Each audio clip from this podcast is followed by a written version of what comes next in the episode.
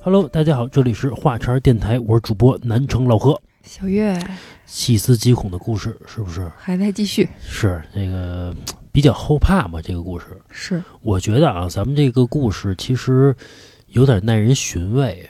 对，为什么呢？就是你听完故事之后，哎，你觉得挺可怕的，但是其实你再一想，就会后怕。起一身白毛汗，是没那么直给，但是禁不住细思。对，行，我给大家分享第一个事儿啊，这个事儿是一位网友分享的，嗯分享的大概是他上小学的一件亲身经历。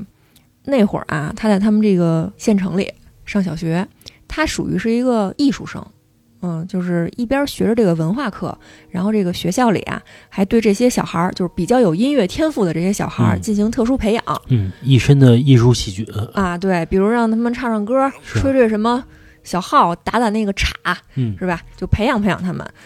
他自己呢，本身也对这个音乐呀很有兴趣，想往那方面啊钻鼓钻鼓。嗯啊，歌星嘛，对，呃，有一次啊，他刚放学，出了这个校门呢，就拐到旁边的一个小卖部里面买糖豆吃去了。然后正跟那儿挑着自己今天要吃什么糖豆呢，哎，就忽然听见啊，外面有一个女的就在车里头叫他。嘿，啊，就文文啊，女孩儿啊，这是一女孩儿，别瞎想。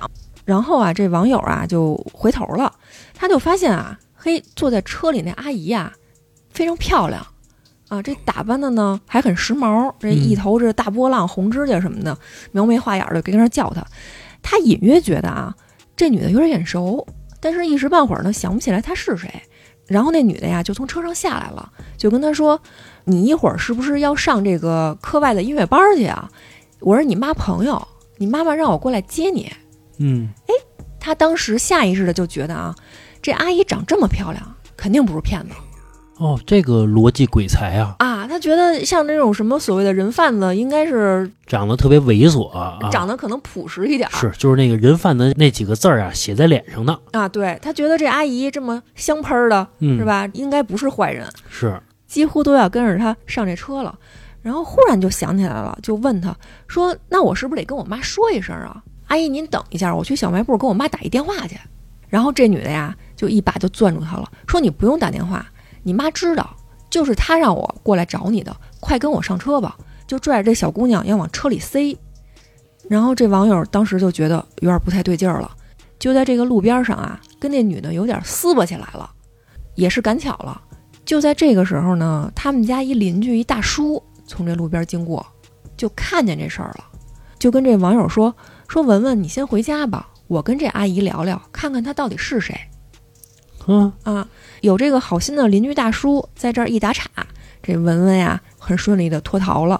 嗯，等到回家之后呢，他把这事儿跟他妈一说，他妈也吓一跳，说我可不认识这么一女的，是不是就是人贩子呀？是啊，后来呢，等到他那个邻居大叔回来之后，他妈妈跟这邻居大叔一块儿报警了。这警察调查完之后啊，就得出了一个惊人的结论：这女的啊，不是人贩子，是他爸爸的情妇嘿，破案了，啊。意外的收获啊，但是呢，看这情况啊，这个网友跟他妈妈应该都知道他爸爸出轨的事儿，因为他爸爸呀做生意失败，已经跑了很久了。哦，这女的为什么想要绑架这个网友呢？那意思就是我把你闺女逮了，你是不是得出现了？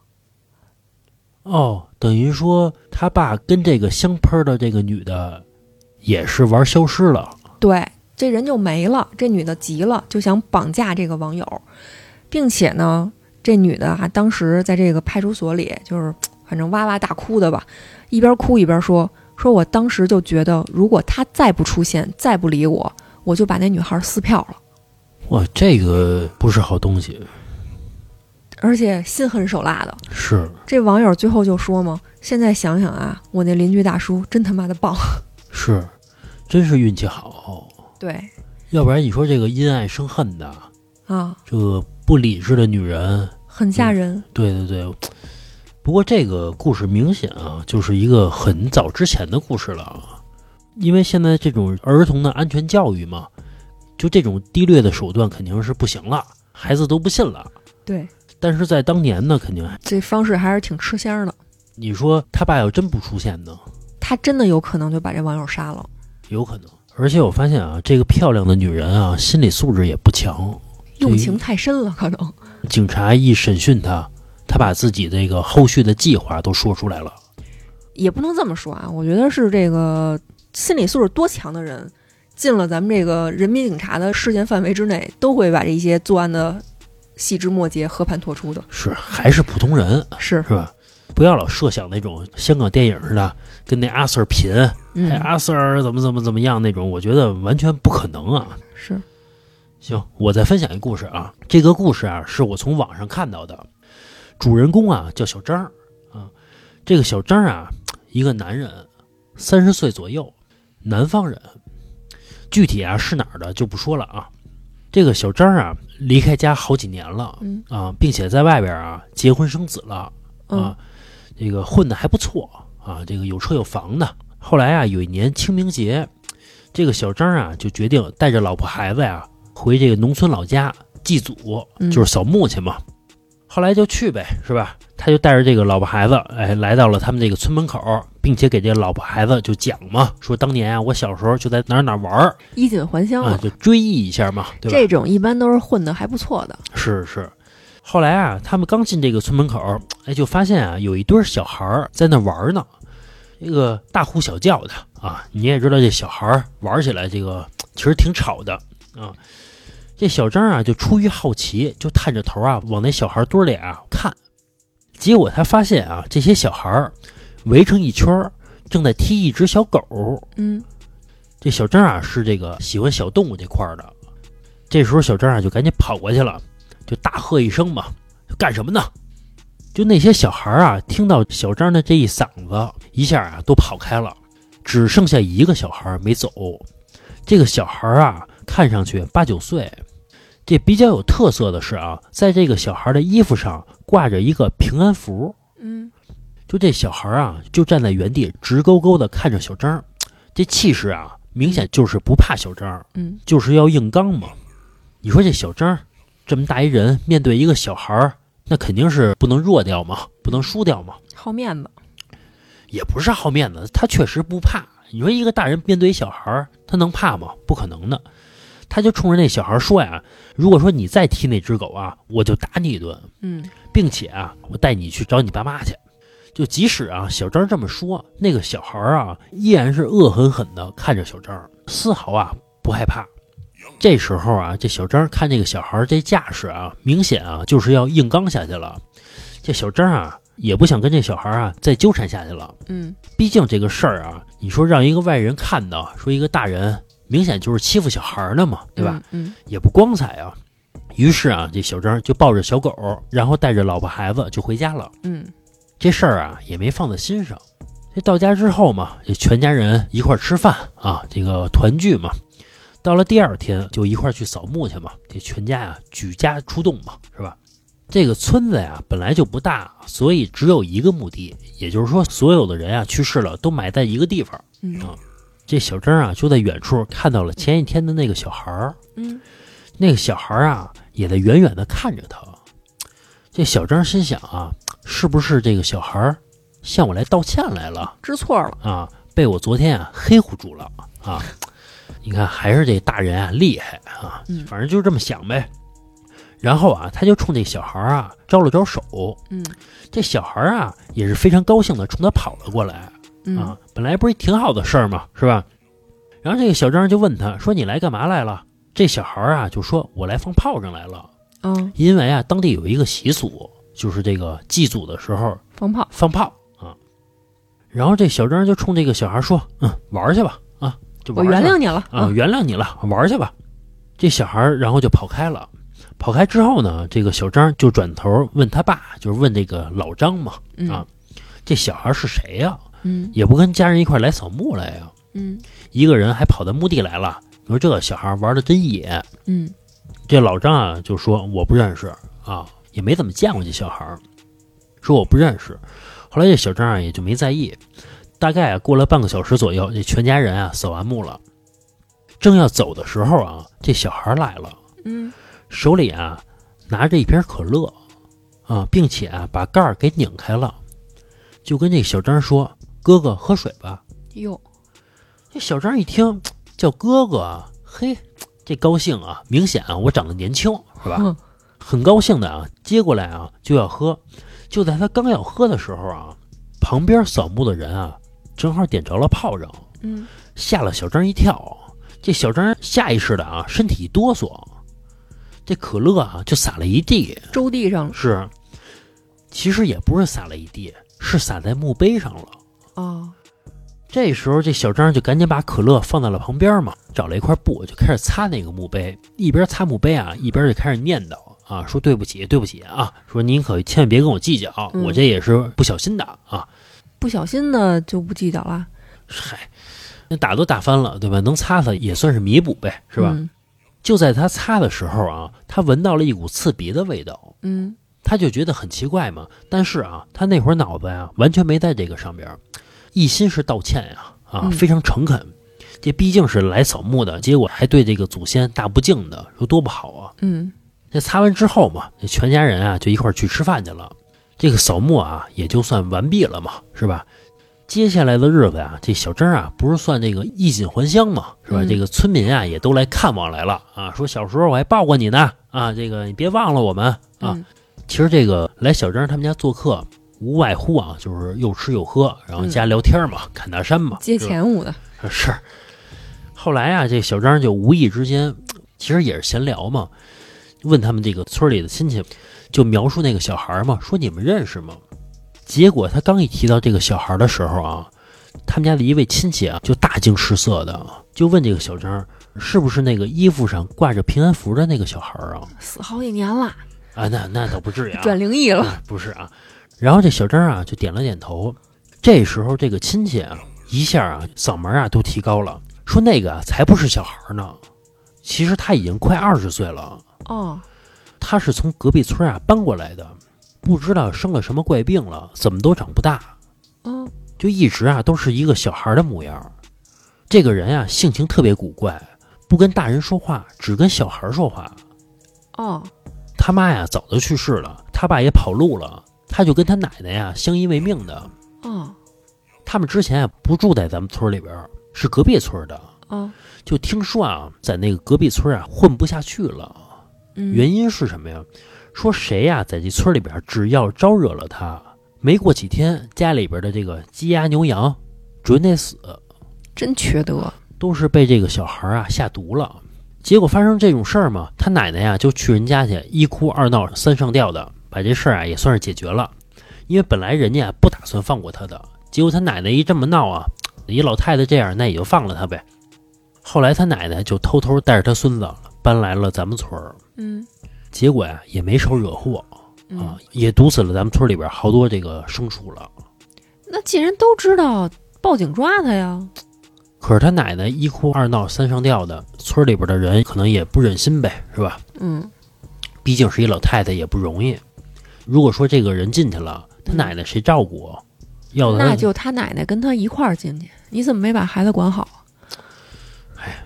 后来这小张啊，听完之后，感觉啊后背发凉，嗯，想起那瓶可乐来了，是，然后他就想起来前两天那瓶可乐来了，嗯于是啊，他赶紧跑到了墓地，他发现那可乐啊还在呢，嗯然后他拿起那个可乐就赶紧闻了闻嘛，嗯，结果一股非常刺鼻的味道，这个味道啊让这小张啊脑袋都发晕，是不是农药啊？有可能，因为小张啊也分辨不出这是敌敌畏的味儿，还是说农药的味儿，百草枯，也可能是两个混合的味道。反正吧，这个水儿喝下去啊，一定是有问题的。你必死无疑。是，这时候这小张啊打了个冷战嘛，这个身上啊这白毛汗都起来了，真是后怕呀。但是啊，内心也是非常的气愤嘛。他就拿着这瓶可乐呀、回到了村里边儿，然后跟他那些亲戚啊就说了这个事儿了，并且啊，小张就说：“我想报警抓这个小孩儿，嗯但是啊，我现在也没有证据，也没法证明这个可乐是那个小孩给我的呀，对吧，？”对呀、啊后来他这个村里边的亲戚啊，一听啊，不知道是不是村里边的这些人啊，都是属于那种抬头不见低头见的，事不关己往后缩，是不是？是是，嗯就说呀、要不然就算了。结果这小张啊特别生气，就说之前啊他害死了牲口，这次呀、想害死我，下一次啊他就害你们，他往咱们井里边投毒，该怎么办呀？啊，你们呀看着办。啊后来这帮亲戚啊也觉得小张说的有道理，那就一块儿去找他们家去呗。是然后这呼啦超啊，这么一大帮人，就浩浩荡荡的啊，就来到了小孩他们家。嗯刚进小孩他们家这院子嘛，这个小张就看到这个小孩啊，正好在院子里边待着呢，嗯，然后就给他气的啊，他过去就一脚给这小孩踢倒了嗯啊，因为毕竟这小孩要害他命嘛。差一点儿对，其实这么气氛啊，非常能理解啊。是然后这小孩啊，一看这个小张这个架势，再加上小张他们家亲戚那么多人嗯都来他们家院子了，也吓得不敢说话了。然后这小张啊，就揪着这个小孩啊，来到了屋里，跟他奶奶啊对峙。然后小张和他的亲戚啊，就把这个事儿啊跟那个老太太说了。刚开始啊，这老太太呀、还不承认，我孙子怎么可能干这种事儿呢？你们有证据吗？结果小张就说：“我呀、我也不跟你争这些，啊你呀、带着你孙子呀、赶紧走。”嗯，别在我们村儿住了，你赶紧走，要不然啊，我就报警，判你死刑。把你孙子啊逮进去。你觉得我没证据？警察来了，一调查肯定能查出来。嗯，吓唬他，结果这老太太一听这个呀，怂了。也可能是岁数大了啊，也可能是真的是担心她这个乖孙儿嘛。后来这老太太呀也同意了，结果没过两天啊，这老太太呀就带着她这个乖孙儿嘛，就离开这个村子了。嗯反正这个最后搬走了嘛，但这小张其实有点后怕，啊嗯他怕这个小孩儿啊再回来报复，毕竟啊，他确实跟这个小孩儿结下梁子了。其实我觉得小张啊打的不够狠，是这个小孩可能就是没挨过狠的揍，比如说要真给他咣咣锤个半死，他以后可能也就害怕了。其实我觉得不是，嗯，为什么啊？你说一个二十岁的一个，算是一个男人吧，对吧？？嗯二十、岁的一个男人，并不是小孩儿了，嗯他的身形儿都跟小孩儿一样。其实他在这个社会中没少挨欺负，嗯，有可能。或者说遭白眼儿，或者说背后的议论他，造成了他心理的扭曲。他在没有爸没有妈，只有一个奶奶，你说一个老太太能给谁撑腰啊？都撑不了腰。我觉得这件事儿其实应该连着他奶奶一块儿惩罚。反正最后吧，这个小张他这个村里边的亲戚他管不了，确实也没有能力嘛。他把他爸妈接到了这个城里边，跟他一块儿住了，嗯，躲他远点儿。就是怕这个小孩报复，因为这小人在暗嘛，是，他们在明处，这个确实不得不防嘛。嗯反正这个故事我听完之后，我觉得挺可怕的。你说这个小张儿有老婆孩子，这个事业还算可以吧，对吧？有买车买房了，嗯，包括有父母，上有老下有小的，还有媳妇儿，都需要他照顾。结果要是被这个小孩儿给弄死了，你说这个多冤得慌比！如说这个家长或者说老一辈儿的爷爷奶奶什么的，特别溺爱一个孩子，比如这孩子很任性，是是吧？脾气特别不好，这都是小事儿。但是，比如你让一个非常任性的孩子，真的去毒死一只羊、毒死一只小兔子、小猫、小狗什么的，到最后毒死一个人，他是不敢的。啊，对对对就有的人天生就是坏种。我之前我看过一个电影儿，就挺牛逼的，不知道老何看没看过啊？也是一外国片儿啊，一对儿夫妇从这个孤儿院里面领养了一个小姑娘，那小姑娘看起来也就七八岁，长嗯得非常漂亮，很文静啊。然后这个小姑娘呢，还很会讨人喜欢，哎，对这个爸爸妈妈、对这个男主人、女主人都特别好，然后展现自己非常可爱伶俐的这么一面，很快的就获得了全家人的这个喜欢。这对儿夫妇呢，自己还有一个小闺女，嗯啊，觉得是我领养一个姐姐，然后陪着她这个妹妹，不挺好的吗？但是呢，自打这个女孩进了他们家之后，他们家就经常出现一些怪事儿，到最后发展成什么呀？我记得好像是啊，小闺女是死了还是怎么着？被收养的这个女孩会勾引那个男主人，也就是勾引自己名义上的爸爸。哦，啊，然后这个女主人就一步步的接近真相嘛，然后就找到了这个孤儿的领养记录，发现这个孤儿去过非常非常多的家了，就是被很多人领养过，并且呢，从很多年以前就开始被领养，然后才发现啊，这个看似只有七八岁的这个小女孩儿，她的身体是这么大，但是她其实好像是一个三四十岁的一个女人了。哦哦，啊，然后到最后，我记得那个结局是，反正很惨，好像都死了，好像就剩那个女主人还活着了。恶魔在人间啊呀、嗯是吧反正我觉得这个故事其实挺后怕的。最关键的是，他没怎么招那个小孩儿，对吧？你要说他这个，比如欺负那小孩儿了，这人家报复也行，他没怎么样，他只是说拦住了不让欺负那只狗，有的人，他也没打那小孩儿啊，嗯，那小孩儿就要要他命。你说这个世界上有没有那么一类人啊？他没有任何的可取之处，就是他没有任何优点，一点儿优点都没有，嗯、那倒不至于，我觉得那也不至于，真的吗？我觉得不至于，肯定人都有自己的优点嘛，你别说这人特勤勤，特爱做家务啊，这对社会没有什么贡献。那也算个优点嘛，干净、干干净净儿的、立正儿的啊，也算个优点是吧？嗯，每个人都有自己的优点，都有缺点嘛。在节目中间跟大家说一事儿啊，如果您以后想收听我们更多的这个付费节目，更惊恐的灵异和更阴暗的故事，可以来我们的公众号。以后这个我们的付费节目只会在公众号上独家进行更新，各个平台上将不会再继续更新了。关注的方式是您在微信公众号搜索“话茬儿 VIP”，茬儿是带儿化音的啊，点击关注之后就可以了。谢谢大家。呃，接下来我给大家分享这么一个事儿啊，还是一个网友分享的，非常吓人。嗯可以说是离死神只有一线距离，擦肩而过。呃，这事儿发生在东北大连。呃，分享这个事儿的呢是一个女网友，岁数也不大啊，三十岁左右。嗯，有一天啊，她去东北的一个澡堂子洗完澡，披散着头发，然后拎着那个澡筐儿，就等着进他们这个小区，需要刷一个门禁。她在这个包里面翻这个门禁的时候呢，就发现啊，旁边站着一个小男孩儿。这小男孩穿着一身蓝色的校服，一看呢，可能就是刚上初中似的那种啊，岁数不大，就在旁边那么看着他，一直盯着他。他当时就觉得这小孩是不是没带门禁卡呀？嗯他就把这门给刷开了，然后就问这小孩儿说：“你要进去是吧？你先走吧。”然后那个小男孩非常非常客气啊，说：“谢谢姐姐。”然后就先进去了。嗯进去之后呢，他们俩就一前一后的在这个小区里面走。他发现这个男孩的脚步啊越来越慢，从一开始领先这个女孩，到跟她齐平，到最后呢落在这个女孩的后面，就相当于是一路尾随着这个女孩。啊，当时这个小姐姐有一丝奇怪，就觉得这小孩儿我都给他开门了，他怎么还不回家呀？而且上初中的这小男孩儿不是正是什么追猫打狗，然后拿这个捡树枝子抽路边树的这个岁数吗？嗯这小孩儿怎么那么安静啊？就很奇怪，但是也没多想，因为毕竟啊，觉得对面就是一个孩子嗯啊，应该不会有什么事儿。这女孩儿按理说她这岁数啊，努努力都能把这孩子给生下来了，觉得不是什么太危险的事儿。然后这女孩儿呢，就走到了自己单元门前面儿，进去之后啊，摁电梯，就发现这个小男孩儿也跟上来了。嗯电梯前面啊没人，就他们俩。电梯门开了之后呢，一前一后的就进去了。然后这个女孩儿就摁了她住的楼层，摁了十一层。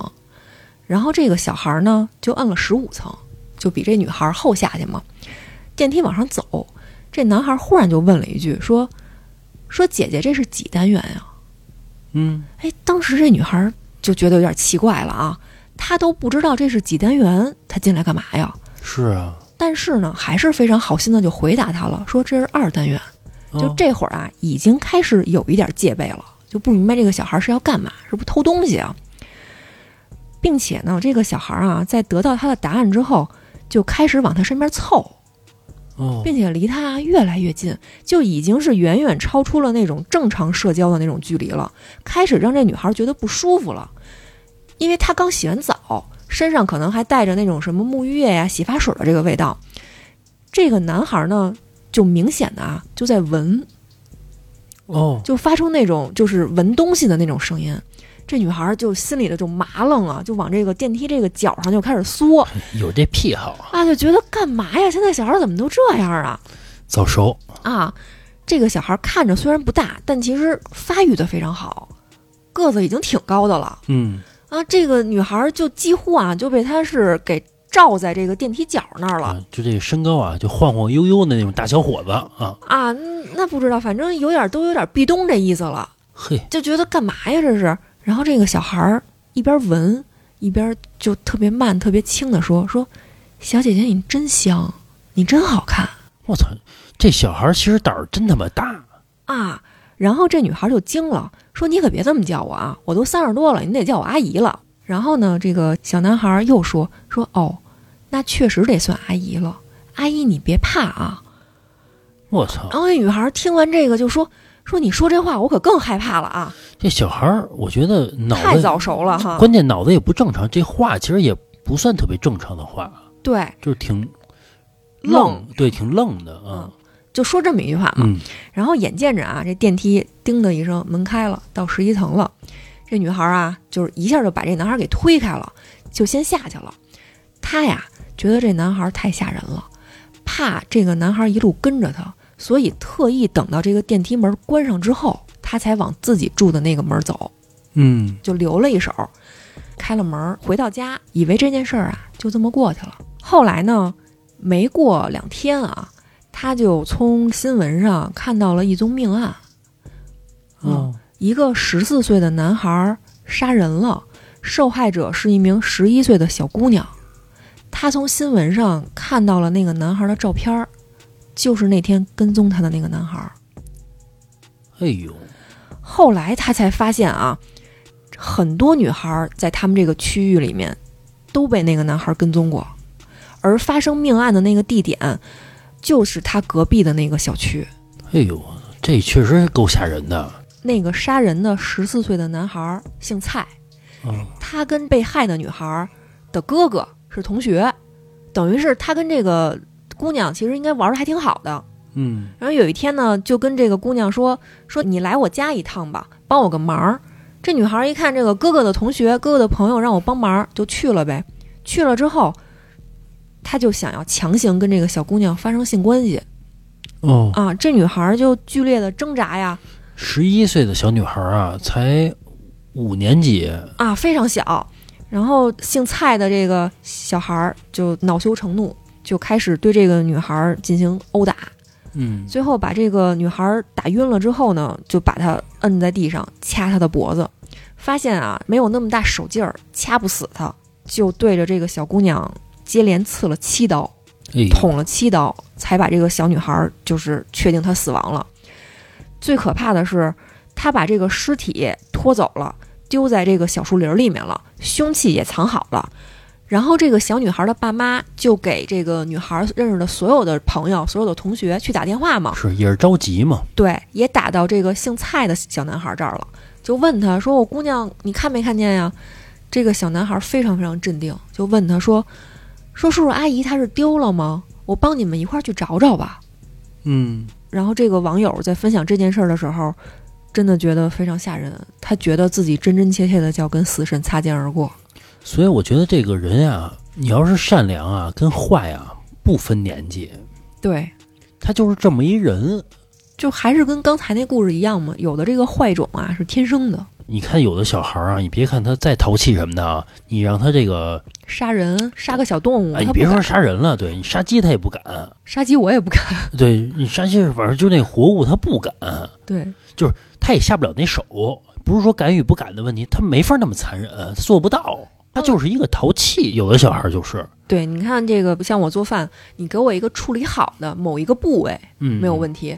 我买过那种刚宰杀完，这个神经还在跳的鱼，哎呦，我真的 下不了手，很吓人，觉得胆子小可能。所以我觉得这有的小孩儿凶神恶煞的，天天打架什么的，嗯，这方圆几里的孩子呀、听到他名儿啊，直接吓哭了。别看这种男孩儿啊，其实他内心不代表不善良，嗯，对吧是，有的时候啊，就这种文质彬彬的，啊蔫不出溜的呀、其实他他妈有可能更坏。是其实通过这这个事儿啊，我想起我上学的时候也发生一件事儿了，我忘了在以前的节目里边说没说过了啊。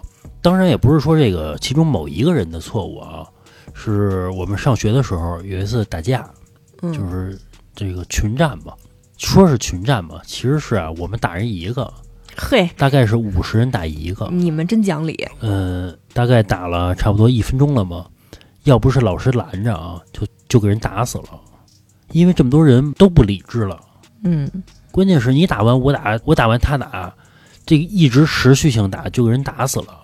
你要说那个人要真的死了呢，怎么处理我们呀？估计就是最后打那几个人判刑吧，也不是，都参与了，谁参与判谁的，五十多个人全判啊。那怎么办呀？你得给人一交代呀。但你们那个时候是不是岁数还小啊？十八岁，哎呦，那能判死刑了都。是十八岁那会儿高三吧？咱不说打死了，打残了，嗯，你说这个怎么处理我们呀？不，关键人家也是受害者呀。关键你们这不叫淘气，不叫打群架，你们这叫霸凌啊！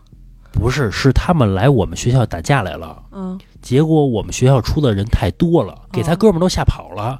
我忘了留下一个人还是两个人哦了，这俩人怎么不跑？就没高跑了，给抓住了。反正挺后怕的。如果说真的出了事儿，出了人命，或者说真给人打坏了，首先是挺对不起人家的。就现在这个，以我这岁数回看啊，当时肯定不那么想嘛。多大点事儿，多大的矛盾啊！女人呃，不是，就是互相看了一眼，就是照眼儿，真是他妈吃太饱了，嗯一帮人就是照眼儿嘛。嗨，就是你知道这个十八岁的男就孩儿啊找茬儿打架呢，就是对对对生怕找不着缘由呢。对对对，这个发泄嘛，是吧？尤其这个高三学习压力大，反正嘛挺后怕的啊。行，你再来一故事。嗯、这事儿啊，还是一网友分享的，讲的是他上小学的一件经历。那会儿啊，上小学一年级，他爸妈工作特别忙，照顾不过来，就把他送到了这个姥姥姥爷家。非常高兴啊，老头老太太不管他，作业爱写不写，糖豆儿爱怎么吃怎么吃，嘿，日子过得很爽。嗯，赛神仙呀、对，他还有一小舅儿，这小舅儿呢，时不常的也回来跟他姥姥姥爷一块儿住，嗯，哎他就更高兴了。小舅儿能带着他玩儿啊，是，老两口儿啊，作息比较规律，早睡早起的，嗯，有时候可能也就是十点吧就躺床上了。其实对于老人来说也不算太早。但他那会儿刚上小学呀，一年级，你是说他姥姥姥爷其实岁数还不大呢？对，反正嘛，睡觉特别早，嗯，十点呀就躺床上。有这么一天啊，十点多了。嗯，上床了。姥姥姥爷一左一右把他夹在中间儿，都跟那儿打上呼噜了。他呢惦记着白天看的动画片儿，这个什么《圣斗士》《柯南》五的嗯，舒克贝塔，啊，对，睡不着，翻来覆去的就想着自己也要做坦克，然后玩儿这个机关枪什么的。就这么想着想着啊，脑海里天马行空的，就忽然听见啊，客厅的这个门锁轻轻的那么转了一下，有响声。嗯紧接着呢，门儿就被人悄悄地推开了，响起了那种非常轻微的脚步声。他当时那一瞬间啊，就觉得是肯定是我舅舅回来了呗，嗯我得看看兜里有没有给我装上糖豆儿。就蹑手蹑脚的从这个床中间儿就爬下去了。刚走到卧室门口，因为他姥姥姥爷睡觉的时候关着门啊，刚走到卧室门口要去开门，他就忽然听见啊，这个客厅里面响起了好几道轻微的脚步声，不止一个人。哟，那一瞬间，别看他只有七岁，脑子里啊电光火石，灵光乍现，下意识的就把这个卧室的门锁轻轻的给拧上了，哦，就是反应非常机警孩子也聪明，啊。然后呢，他就屏住呼吸，把这个耳朵贴在了那个木头门板上，就听着外面的动静儿。他听见那个轻微的脚步声在他们家里面一直转悠，然后停在了卧室门口。嗯他等于是和外面那个人就隔着一扇薄薄的门板，然后呢，他清清楚楚的看见啊，这个门把手被人在外面轻轻的拧了一下。哎呦，这多吓人啊！是啊，当时这个小孩儿就吓坏了，嗯赶紧着就是蹑手蹑脚的就爬上床了，就躺回他姥姥姥爷的这个中间儿，不敢说话。然后这个时候呢，他姥姥被他的动静儿给弄醒了，就睁眼了。与此同时呢，也听见了外面拧门把手的声音，坐起来要说话了，可能也是以为他舅舅跑回来了。然后这个网友啊，就赶紧着冲他姥姥招手，那意思就是让他姥 姥千万别出声儿。啊，这会儿他已经吓得啊，泪花子满脸都是了是啊，这大鼻涕大眼泪的全是。他姥姥也很机警，那一瞬间就发现不对了，然后呢就过去啊，就把他姥爷给拍醒了。拍醒之后呢，他姥姥也特绝，上去一把就捂住他姥爷的嘴了，嗯就朝他就比那个虚的动作，就不让他姥爷出声儿。一家三口呢，就跟这个屋里面就听着外面的动静儿。按说他姥姥姥爷这个时候应该报警，但是呢也不敢说话，也不敢出声儿，就只能悄悄的给这个网友的妈妈和舅舅发信息。当时呢，这网友太小了，也就七岁，就是躲在他姥姥这个怀里啊，无声的那么哭泣，一边攥着他姥姥的衣服，然后哭着哭着就睡着了哦，啊，就不知道咋回事儿了。第二天醒来之后啊，家里面整整齐齐，所有人没有任何危险，就都全乎着。他妈妈跟他舅舅还都来了，然后其乐融融的坐在这个饭桌前面吃早饭。哦，他当时就觉得，这是不是我昨天做梦了？这嗯，闹鬼了，这是这咋回事儿啊？就问他姥姥说，昨天是不是有人进咱家了？嗯，然后他姥姥就很奇怪啊，说没有啊，家里面一直都很太平啊，你肯定是做噩梦了。哦，这小孩七岁，很好被糊弄，想了想就觉得，那我是不是真做噩梦啦？啊，啊，也就相信了。是，后来啊，直到十多年后，他都上大学了。有一回呢，跟他玩的比较好的这个发小聊天儿，他发小就说说，哎，你小时候够牛逼的，可真够聪明的。我前两天听我妈说，说你姥姥家以前进过强盗是吗？是你把你们全家给救了吧？哎，他当时一下就回想起七岁的那个经历了，立马、哦啊就赶紧回家就问他妈去了。他妈呀就跟他说：“哎呦，可不是嘛！说我跟你舅舅带着警察来的时候，就发现啊，这个所有的屋子都已经被翻了一遍了，尤其是这厨房，长的、短的、大的、小的，所有的刀都不见了。其中啊，有两把菜刀就扔在你跟你姥姥姥爷的那个卧室门口。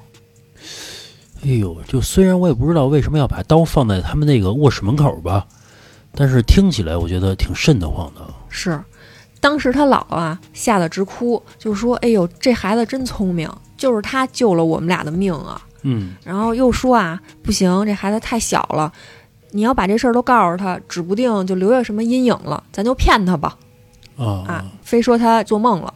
然后这个网友就回想起当时的这个经历啊，就觉得也挺后怕的。如果那天他以为是他舅舅，然后把门打开了，对，比如说他要兴高采烈的冲出去了对，啊，如果当时他姥姥醒来的时候，他没有机警的让他姥姥别出声儿，他姥姥过去把门给打开了，他们是不是全家都不在这个世界上了？他姥姥一出声儿，人家就有可能就直接就进来了啊，踹门儿。是对吧然后他在这个分享的这个事件里，最后他就说嘛，说他幸福的成长起来了，一直以为那个呀只是童年的一个噩梦，没有留下任何阴影。他觉得啊，他保护了他姥姥跟他姥爷，但是他们全家保护了他，就是没有让他留下什么心理阴影。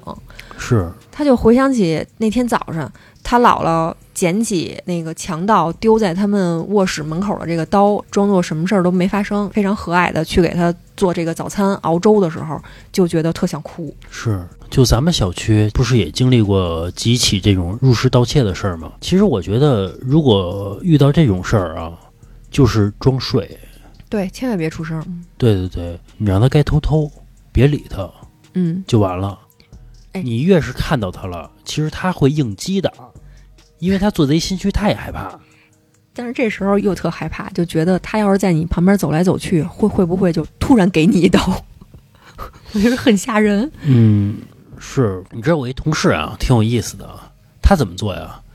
他把两百块钱放在他们家门口儿，啊、比如说这个鞋柜儿上边儿，因为有一次啊，我跟他说，我说我们小区啊有这种入室盗窃的事儿，我就跟他聊嘛，他说呀、他们小区也发生过，他就把二百块钱放在他们家这个门口的鞋柜儿上边儿，我说干嘛用啊？来都来了，这个辛苦费嗯，拿点儿再走。啊、拿点儿走，别伤我。你不是一点没落着，他怕什么呀？你也知道现在家里边也没有现金，也没什么东西，你说偷什么呀？电视也搬不走，电脑那么沉，怎么拿走啊？没法拿。他想的是啊，留点辛苦费啊，这个也算没白来啊，这个哥几个辛苦了啊，赶紧走吧，是这意思啊。就其实前一阵儿咱家不也经历过一个事儿吗？就有一天夜里边嘛，咱俩在床上睡觉呢嘛，咱家是电子锁嘛，比如说要有什么强行开啊，会有警报的声音嘛，就嘚嘚响。后来我就起来去看去嘛，我以为说这个锁是不是有问题之类的，毕竟是一电子锁嘛，高科技，咱也没弄明白是吧？因为那会儿刚装嘛，我就发现啊，这电子锁呢确实让人动过，嗯为什么呀？因为那个手机上有记录，啊、啊比如说谁强行开锁，谁有人拉过这个锁，他都有记录的。我就拿着手机去看，我也没敢开门儿。这时候我就听到啊，这楼道里边有走路的声音，啊，而且那个声音特别的轻，我也不知道是鞋的问题还是这个楼道的问题啊，就跟那个有点黏似的，你懂吗？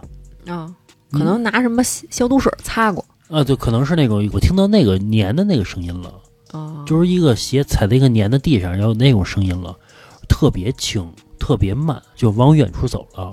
其实挺后怕的，是，哎，我就发现就是这种居家安全的这个事儿啊，看他们好多人分享，就是单身的女孩儿住，有的也会发生这种危险。我忘了听谁说的了，那天她是怎么着啊？大晚上大概得是十一点多了，嗯特别饿，想点一麻辣烫吃。然后她跟她老公一块儿住啊，她就问她老公：“你吃不吃啊？”然后她老公说：“我不吃，你自己吃吧。”她就点了，点完之后呢，明显那就是一人份儿，然后还嗯要了一双筷子。嗯然后很快就有人去接单了嘛。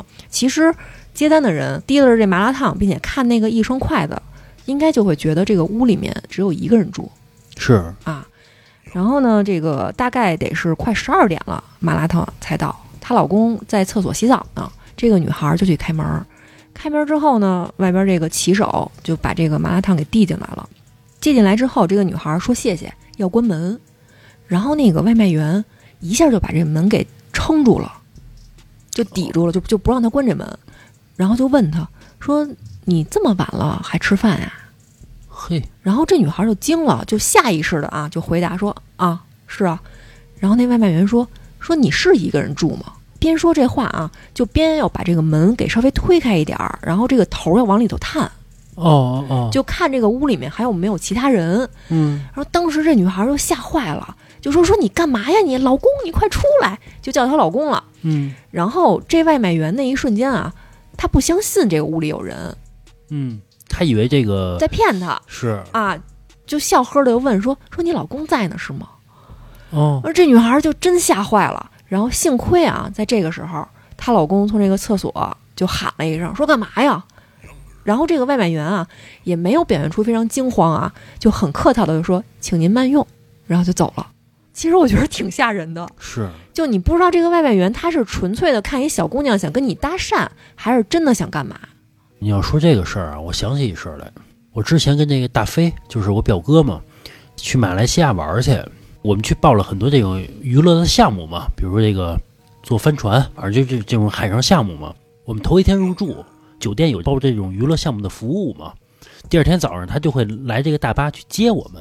我们坐上这大巴之后呢，旁边有两个女孩儿就跟我们说说你们俩能给我留一电话。嘿，我们俩一听这个，其实行啊，其实对吧？一毕竟一个这个陌生女孩儿嘛，我们以为是什么搭讪啊之类这种玩儿的事儿呢。后来就留了一电话，后来就聊起来了嘛，我们才知道这两个女孩儿为什么要留电话？”，啊嗯，是有目的的啊。哦，不不是你想那样啊，原因是什么呀？他们说出去玩的头一天晚上，有服务员敲门要给他们送这种手纸啊、拖鞋啊之类的东西嘛，嗯，或者加被子，反正送这种这个生活的用品嘛。送完之后，就是一个马来西亚的一个小黑啊，就不走了，啊，在他们屋里边待着，哦就跟他们聊天儿，说你们是哪儿人啊？他们说我是中国人。他们最早还以为东南亚的小黑就比较单纯嘛，单纯的聊天呢，好奇你们是哪儿人。后来这个小黑啊，就坐在他们床上了。嚯他们的意思，你赶紧走吧，我们该洗澡了。啊，那小黑那意思，你洗你的。哎呦，这太吓人了是，后来他们连推带拽的把这小黑给推出去了，也加上这小黑可能也比较瘦小嘛，给推出去了。哦他们就说能不能给我们留一电话，如果真的再出现什么问题，能给我们打电话。就毕竟都住在一个酒店里边儿，是都是 Chinese，是都是 Chinese 嘛，互相帮忙嘛。嗯，这个当然后来也没再发生这种事儿，就觉得尤其在异国他乡还是俩女孩儿，非常害怕嘛，嗯是吧？行吧，这期时间也差不多了嘛，就到这儿吧，拜拜。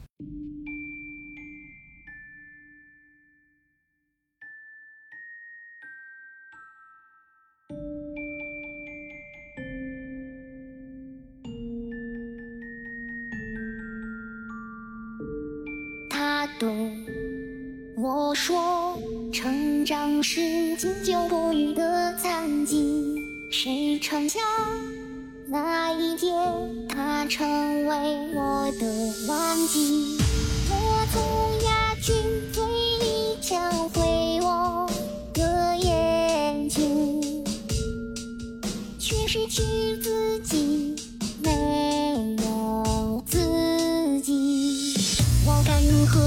起他的话语，相信明天太阳还会升起。我曾与春天许下永远的约定，现在我怕我先春天而去。我不害怕努力着失去了信任，创作着这起点发光的骄傲。不害怕爱情能忘记了微笑，爱情要不要一想这一悲伤？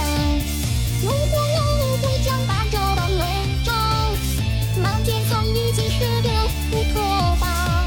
我是不是会成为自己不屑的人？没骨气的第一个放上尖叫。我害怕，我惧怕，我畏惧，还感叹，我经过，我承担，我希望，有绝望。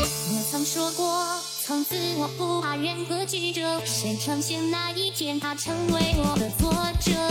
我静静听着，装满糖果的药瓶，在乐个粉碎。